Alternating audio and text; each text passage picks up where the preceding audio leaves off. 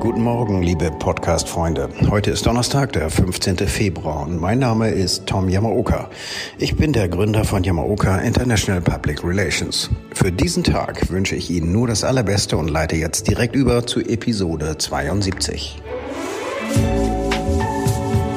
Bäcker am Morgen. Alles, was die Stadt bewegt. Der tägliche Podcast vom Hamburger Abendblatt. Morgen auch von Ihrem bewährten Team. Also ich sag das mal so, bewährtes Team. Ich hoffe, der Mann an meiner Seite. Sebastian, siehst du das genauso? Natürlich sehe ich das genauso. Das absolut bewährte Team. Der eine sitzt im Studio, der andere genießt natürlich seine Zeit im Homeoffice. Morgen bin ich aber wieder in der Redaktion. Guten Morgen, liebe Hörer. Sebastian Günther, Produzent dieses Podcasts. Puh, da habe ich ja nochmal Glück gehabt. Mein Name ist Marcel Becker. Ich bin der Moderator dieses Podcasts. Und darf ich darauf hinweisen? Diese Woche ist von den Abrufen her die erfolgreichste Woche in der Geschichte dieses Podcasts. Dafür ein dickes Danke an alle Abonnenten, an alle Hörer oder in der digitalen Welt können wir auch einfach sagen, Danke an alle User. Diese Themen haben wir für Sie heute Morgen vorbereitet. Noch mehr Probleme rund um den Elbtower. Ein sogenannter Ankermieter hat die Faxen dicke und möchte sich vom Acker machen. Immer mehr junge Menschen verschulden sich. Stichwort Buy Now, Pay Later. Und zum Schluss haben wir noch gute Nachrichten. Und zwar für unsere Kulturszene. Und die braucht aktuell gute Nachrichten.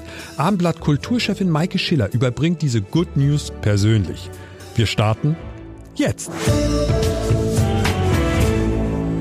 Es gibt so ein paar Themen, da greifen Floskeln. Bei dem nun folgenden Thema hätte ich zwei im Angebot. War doch klar.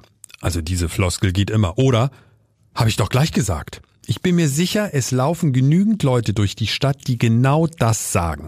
Und erst recht seit gestern. Hier ist die Auflösung. Ich spreche vom Elbtower. Was für eine bittere Geschichte. Vor allem da gestern bekannt wurde, dass ein sogenannter Ankermieter aussteigen will. Matthias Iken, unser stellvertretender Chefredakteur bei Becker am Morgen, für alle, für die der Begriff nicht so geläufig ist, was ist ein Ankermieter? Naja, das ist ähm, ein bisschen dem der Schifffahrt entlehnt. Der Anker ist etwas, was ein Schiff festhält und der Ankermieter soll eigentlich ein Investment festhalten. Das heißt, die Bauherren haben da ja ungefähr 100.000, gut 100.000 Quadratmeter zu vermieten, Büroflächen so 79.000. Und da hat die HCUB, also die Hamburg Commercial Bank, gesagt, Davon hätten wir gerne 11.000 plus eine kleine Option von 2.000. Damit kann man erstmal ganz gut leben als Investor. So, und jetzt sagen die, wir wollen nicht mehr. Das sagt die Hamburger Morgenpost, dass sie sagen, dass sie nicht mehr wollen. Wir haben natürlich auch angefragt, da sagt man erstmal gar nichts. Aber das ist immer ein ähm, schlechtes Zeichen, finde ich. Das ist immer ein ganz schlechtes Zeichen. Dahinter steckt wahrscheinlich auch, dass es am Ende sicher auch eine juristische Frage ist, denn da gibt es verschiedene Lesarten. Es gab einige, die gesagt haben, geht dieses Projekt in die Insolvenz, sind damit auch die bereits abgeschlossenen Mietverträge hinfällig. Andere haben gesagt, nee, nee, erst in dem Moment, wo sie nicht liefern können. Und vereinbart ist ja eine Übergabe 2025, 2026. Erst wenn das nicht erfolgt, ist man quasi aus diesem Mietvertrag raus. Also am Ende, wie so oft, werden wahrscheinlich Gerichte entscheiden. Aber angenommen, Sie kommen aus dem Vertrag raus. Andere Mieter werden doch mit Argusaugen gucken, ob die da rauskommen, weil den Gedanken werden doch auch die anderen Mieter zumindest schon mal im Kopf gehabt haben. Ich will ja nicht gleich immer Panik machen, aber das ist Was? doch normal. Ja, äh, komm bei dem Thema Panik. Ich weiß jetzt nicht so richtig, auf meiner Stirn, wo Panik die Panik den Augen, Ja. Du weißt doch, was ich meine. Ja, klar. Also der Punkt ist ja, die Verträge wurden ja sehr, sehr früh unterschrieben. Was damit zu tun hat, dass ja der Investor, damals René Benko und seine Signa, nachweisen mussten, seht her, liebe Stadt, wir haben schon so und das so viele Das war eine Vorbedingung noch von Olaf genau, Scholz. Genau. Ja, beziehungsweise das war eine Vorbedingung, die dann die Nachfolger ausgehandelt haben, weil da ja schon so ein Bauchgrimm spürbar war. Konnte er nachweisen, aber das ist alles erfolgt in einer besseren Welt. Um es nochmal jetzt auf den Punkt zu bringen, 2020 wurde der Vertrag abgeschlossen mit der HCOB. Das war natürlich, muss man sagen, echt eine andere Zeit als jetzt unser Jahr 2024. Zwar gab es damals schon Corona, aber dieser Trend weg vom Büro hin zum Homeoffice war damals nur zu erahnen. Und die Wirtschaftskrise, die sich jetzt noch draufgesetzt hat durch den Ukraine-Krieg und die Verwerfung, die wir international sehen, waren damals nicht absehbar. Insofern würde ich sagen, waren das Verträge aus einer anderen Zeit, aus einer anderen Welt. Und wahrscheinlich werden viele sagen, oh, wenn wir da rauskommen könnten, wäre nicht schlecht. Es gibt ja noch so einen, so einen anderen, ich sag mal so einen Glamour-Mieter. Robert De Niro mit seiner Robert Firma beziehungsweise Restaurant, korrekt? Ja, und. Restaurant und Hotel. Das ist also schon, muss man sagen, Entertainment pur. Und hat ja auch Glanz, zieht ja auch. Ja, ja klar. Also als da Name, muss ne? man sagen, das war schon interessant, so einen Mieter zu präsentieren, der auch sagt, unsere erste deutsche Destination wird Hamburg sein. Elbtower mit Bar, mit Skybar, mit 191 Hotelzimmern, mit einem tollen Restaurant.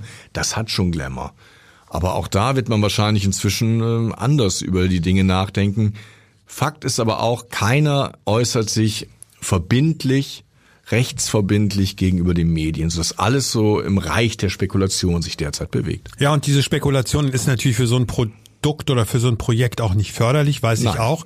Und äh, weil du eben mit so mit mit mit mit so ein bisschen als Scherz in eine Richtung du machst aber Panik. Ich kann mittlerweile ich ich ich ich kann nicht mehr greifen und nachvollziehen, wie dieses Ding noch gerettet werden soll. Aber dafür bist du ja da, um mir das einmal zu- und auch unseren Hörern Solange zu ich ihn nicht erklären. retten muss, so viel Geld habe ich nämlich nicht da. Ich glaube, und das ähm, kommentiere ich ja auch, das ist jetzt Aufgabe der Stadt. Also ich finde nicht, dass die Politik sich da so rausstehlen kann und mit dem Finger auf den Investor zeigt und sagt, privates Investment haben wir nichts mit zu tun, denn die ganze Genese, die Geschichte dieses Elbtowers ist hochpolitisch. Das war eine politische Entscheidung. Es war eine politische Auswahl, dass es René Benko wird. Es war eine politische Entscheidung, das Grundstück zu verkaufen. Da kann man jetzt nicht sagen, mir doch egal, wenn da 100 Meter Torso stehen.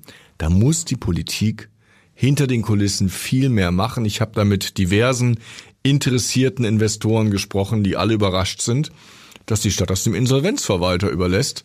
Denn wenn es eine Lösung geben kann, dann muss die schnell kommen, damit das Ding weitergebaut werden kann, damit diese Mietverträge, wenn es halt so ist, wie ich vorhin dargestellt habe, auch greifen. Und es muss ähm, am besten von einem starken Team kommen. Und da kann nur die Stadt moderierend begleiten. Ohne Stadt wird das nicht gehen. Aber Matthias, jetzt nur mal, nochmal, du bist da ganz tief drin. Ich stelle nur Verständnisfragen, wenn ich mit dem Thema zu tun habe, zum Beispiel, wenn ich deine Kommentare lese, aber du hast ja eben auch fairerweise unsere Kollegen von der Hamburger Morgenpost zitiert. Ich habe immer das Gefühl, Peter Tschentscher macht genau das Gegenteil von dem, was du sagst, zumindest nach draußen. Was Ja. er in, in was er tatsächlich hinter den Kulissen macht, kann ich ja gar nicht beurteilen. Aber nach draußen macht er immer den Eindruck, Leute, ich habe damit nichts zu tun. Ihr könnt das auch abreißen, wenn ihr wollt. Ist alles in Ordnung? Ist das schon so ein bisschen nach vorne gedacht? Ich will ihm nichts unterstellen, aber Achtung, Achtung, der Wahlkampf, das könnte ein richtig dummes Thema für ihn werden. Das wird sowieso ein dummes Thema für ihn. Und ähm, ich glaube, die einzige Chance, die er hat, dieses Thema abzuräumen, ist eine Lösung zu finden, dass irgendwelche Investoren sagen, okay, wir bauen es weiter, weil wenn man natürlich kalkuliert, dass da schon Hunderte von Millionen verbaut worden sind, kann sich das Ding, was ich vielleicht niemals sonst hätte rechnen können, am Ende wieder rechnen. Klar, da werden einige Menschen viel Geld verlieren, aber das ist die einzige Möglichkeit, diesen ja fast eine Milliarde Euro teuren Bau zu retten. Und wenn da nichts passiert und wenn am Eingang, am Stadteingang, wie das damals Jörn Walter immer gesagt hat, dann ein Tor es so ist steht. der Stadteingang. Du kommst ja, über die Elbbrücken, du ich finde guckst das immer ein bisschen ist so. schwierig, Ja, weil die Stadt so. beginnt ja eigentlich nicht äh, in auf der Veddel, sondern die Stadt beginnt schon ein bisschen früher, egal woher man Ja, aber kommt. du weißt, wie das Gefühl ist, wenn du über die Elbbrücken fährst. Okay, dann Matthias. sagen wir so etwas am Stadteingang. Okay. Das wünscht man seinem ärgsten Feind nicht. Die Hafen City ist eigentlich ein richtig gelungenes Stadtentwicklungsprojekt. Und wenn das jetzt auf den letzten Metern mit diesem Turm scheitern sollte, färbt das auf die ganze Stadt ab. Und deshalb wäre in meinen Augen die Politik wirklich mehr als gut beraten, ins Senatsgästehaus alle die, die ein Interesse daran haben, dass das Ding weitergebaut wird, und da gibt es genug, zusammenzuraufen, zusammenzurufen und zu sagen, wir geben hier kein Geld rein, das kann ich nachvollziehen, aber wir helfen. Wir helfen beim Moderieren, bei der Diskussion. Wir helfen vielleicht auch mit ein paar Auflagen. Vielleicht muss man doch ein paar Wohnungen reinmachen. Das hieß ja bisher geht gar nicht. Aber solche Wohnungen kann man erfahrungsgemäß sehr, sehr gut verkaufen. Wenn es nur ein Milliardär aus Dubai ist, der sich da die Sechstwohnung halten will, egal. Damit kann man so ein Projekt halt wieder lukrativ machen. Oder indem man auch sich die Frage stellt, hey, die Wirtschaftsbehörde muss eh umziehen, können wir nicht irgendwie fünf Etagen nehmen? Klingt immer ganz einfach, wenn Matthias skizziert, wie es laufen müsste. Vielleicht, vielleicht hören die Verantwortlichen ja auf ihn. Unser stellvertretender Chefredakteur Matthias Iken über neue Probleme rund um den Elbtower. Und wer von dem Thema nicht genug bekommen kann, einfach auf abendblatt.de Matthias ausführlichen Kommentar zu Gemüte führen. Lohnt sich. Immer mehr Menschen verschulden sich. Und zwar, weil sie ihre Einkäufe bei Zahlungsdienstleistern wie PayPal oder Klarna nicht im Griff haben. Was läuft da schief? Volker Mester aus unserer Wirtschaftsredaktion hat die Details und zum Einstieg hat Volker auch erstmal die Zahlen. Wie hat sich denn die Verschuldung der Deutschen entwickelt? Ja, die hat sich zunächst mal in den Corona-Jahren äh, positiv entwickelt. Mit anderen Worten, es gab weniger Verschuldungsfälle.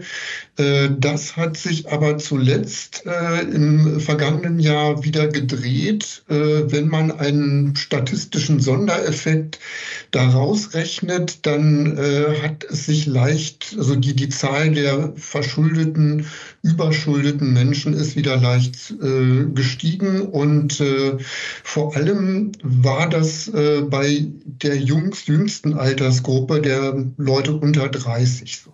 Was sind denn die Gründe dafür, dass sich die, gerade die Jüngeren so verschulden? Also es ist Leichtsinn, vielleicht auch mal ein bisschen Dummheit, sage ich mal, oder es ist einfach Unerfahrenheit, die Fallen des Internets?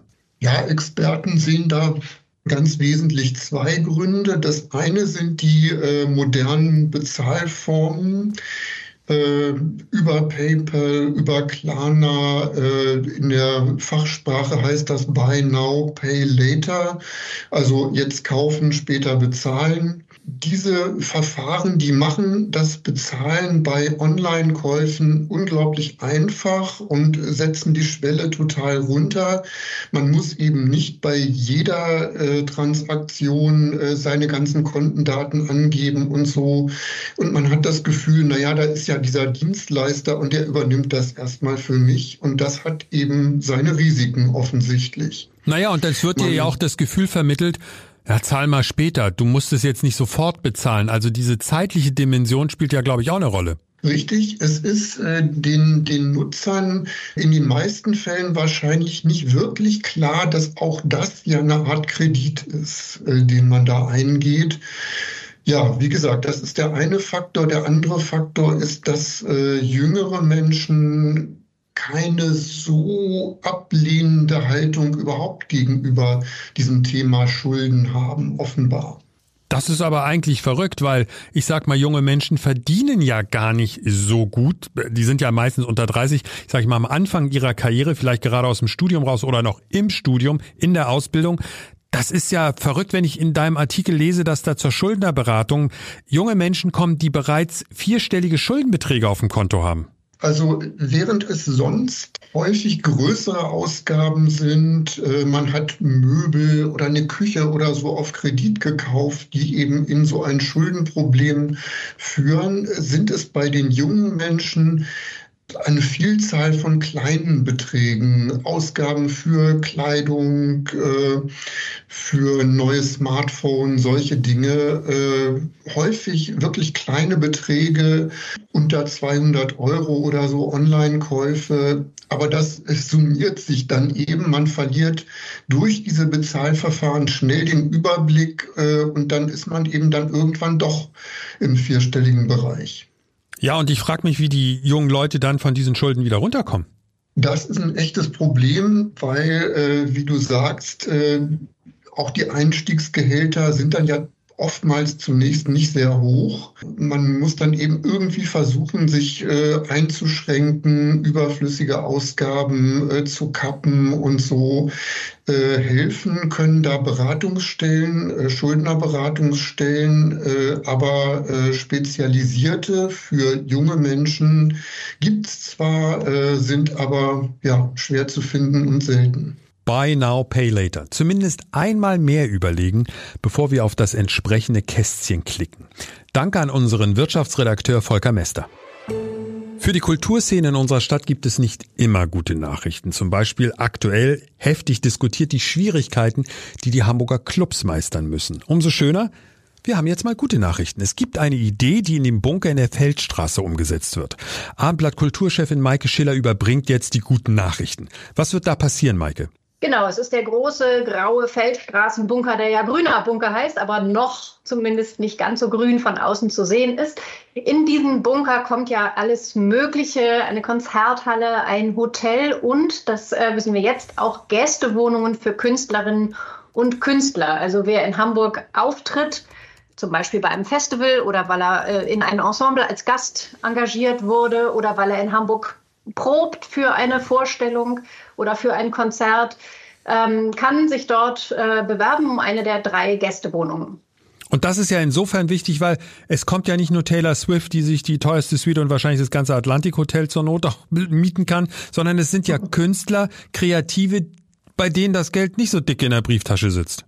Genau, genau. Das ist sozusagen der Witz dabei. Taylor Swift würde wahrscheinlich von der Kulturbehörde keine Genehmigung bekommen für eine dieser drei Gästewohnungen. Ähm, es geht genau darum, dass die bezahlbar sind, dass sie zentral sind. Ähm, die kosten 20 äh, Euro pro Nacht und Person, ähm, allerdings mindestens 100 Euro, was sich daraus erklärt, dass es äh, bis zu sechs Personen in eine dieser Gästewohnungen passen, also Platz haben. Es sind immer zwei Zimmer, es gibt eine Kochmöglichkeit. Ähm, und äh, rund 50 Kultureinrichtungen haben sich schon bei der Behörde für Kultur und Medien beworben für für Nächte und für Buchungen dort. Ja, das scheint also eine Idee zu. ist eindeutig da. Maike, verrat doch noch mal, aus welchem Bereich diese Kreativen kommen. Das werden ja nicht nur Musiker sein, die so einen Bedarf haben für, für sehr billigen Wohnraum hier in Hamburg. Nee, ganz genau. Also Schauspieler zum Beispiel, Schauspielerinnen von den Hamburger Theatern haben sicher Bedarf. Ähm, es wird ja andauernd geprobt an ganz vielen verschiedenen Bühnen oder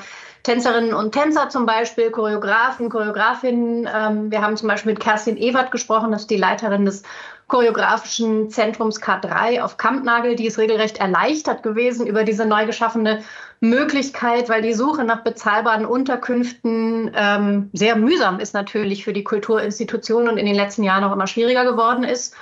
Und diese Gästewohnungen werden eindeutig dabei unterstützen, nicht nur Tänzerinnen und Tänzer, sondern überhaupt Kulturschaffende aus aller Welt in Hamburg willkommen zu heißen. Maike, aber mal abgesehen von dem Bunker und den Möglichkeiten, die sich dort jetzt ergeben für die, für Kreative, die nicht so viel Geld haben, gibt es noch eine weitere Unterkunft für, ich sag's mal im weitesten Sinne, auch für Kreative. Eindeutig. Und zwar für schreibende kreative Autorinnen und Autoren nämlich. Das Literaturhaus hat das große Glück, einen eigenen Hotelmäzen zu haben, so kann man es, glaube ich, sagen.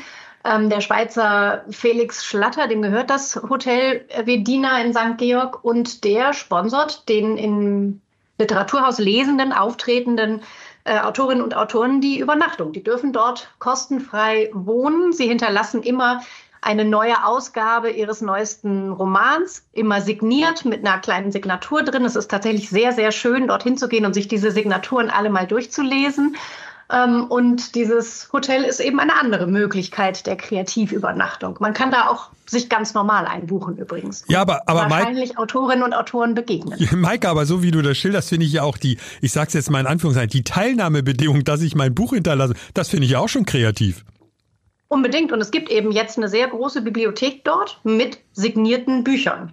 Lohnt sich da mal vorbeizuschauen. Ha! Abendblatt-Kulturchefin Maike Schiller hatte nicht nur eine, sondern gleich zwei gute Nachrichten. Maike, so darf das gern weitergehen. Episode 72 ist praktisch am Ende. Gleich kommt noch der Nachrichtenüberblick mit den Themen, die wir nicht so ausführlich hier behandelt haben bei uns im Podcast. Sebastian Günther, mein Producer, das letzte Wort hast du. Was habe ich vergessen? Ist irgendwas schiefgelaufen? Nein, aber ich würde nochmal auf ablatt.de hinweisen und zwar auf eine wirklich schöne und auch lustige und toll geschriebene Geschichte. Wir haben darüber auch schon mal im Podcast berichtet und zwar der Vorname Excel. Das ist nochmal bei abendblatt.de genau aufgeschlüsselt, wie es dazu kam und Excel, warum die Tabelle. Excel heißt, wie die Tabelle. Aber ich sag mal so, mit ungewöhnlichen Vornamen kennen wir uns im Podcast ja aus. Ich sag nur, der Moderator heißt ja auch nicht Marcel, sondern Marcel mit Z. Ein Stimmt. Z, wo eigentlich ein C sein müsste. Ja, darüber können wir bei Gelegenheit nochmal mit meiner Mama sprechen. Die hört uns in Berlin übrigens. Viele Grüße in die Hauptstadt. Ansonsten Ganz danke. liebe Grüße natürlich auch von mir. Ansonsten danke und bis morgen. Bye bye. Der Hamburg Nachrichtenüberblick bei Bäcker am Morgen. Ich bin Colin Mock. Guten Morgen. Der nächste Warnstreik in Hamburg trifft heute die Cinemax-Kinos. Die Gewerkschaft Verdi hat die Mitarbeiter deutschlandweit bis einschließlich Sonntag dazu aufgerufen, die Arbeit niederzulegen.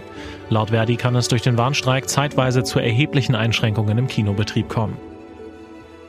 Caterer und Schulbehörde haben sich auf eine neue Preisstruktur beim Schulessen geeinigt. Die Caterer dürfen rückwirkend zum Jahresbeginn 40 Cent mehr pro Essen abrechnen, nämlich 5,30 Euro. Außerdem sollen die Preise ab dem kommenden Schuljahr an die Lebensmittel- und Arbeitskosten angepasst werden. Das Volksparkstadion wird heute wieder zur Bühne für europäischen Fußball. Schachtja Donetsk empfängt im Playoff-Hinspiel der Europa League am Abend den französischen Topclub Olympique Marseille. Wegen des Kriegs in der Ukraine trägt Schachter seine internationalen Heimspiele in dieser Saison in Hamburg aus. Ein Podcast von Funke. Weitere Podcasts vom Hamburger Abendblatt finden Sie in unserer Abendblatt Podcast App und auf abendblatt/podcast.